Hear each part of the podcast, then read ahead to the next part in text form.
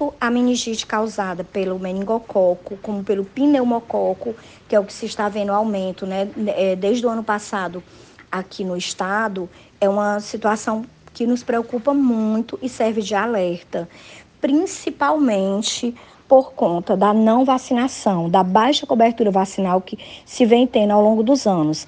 Então, a, a, a, meningite causada pelo meningococo ou pelo pneumococo, que foram esses seis últimos casos é, que se viu aumento, né? Ela é uma doença que a, a vacina, inclusive, é disponibilizada na rede pública e na rede privada. A vacina para meningite pelo pneumococo, ela é, ela é, é a vacina é a pneumo 10 e na pneumocócica 10 valente e na rede privada ela é a pneumocócica 13 valente. Então, por serem vacinas, por serem doenças que têm uma grande resposta à vacinação, à prevenção com a vacinação, por exemplo, para a doença meningocócica se tem em torno de 95% de proteção com a vacinação.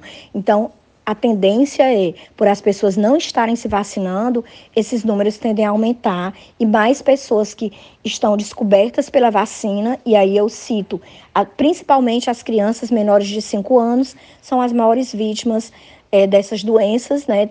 Tanto pelo meningococo como pneumococo, que poderiam ser prevenidas com vacinação. E atenção também às doses de reforço, porque o esquema vacinal incompleto, ele também deixa o paciente desprotegido.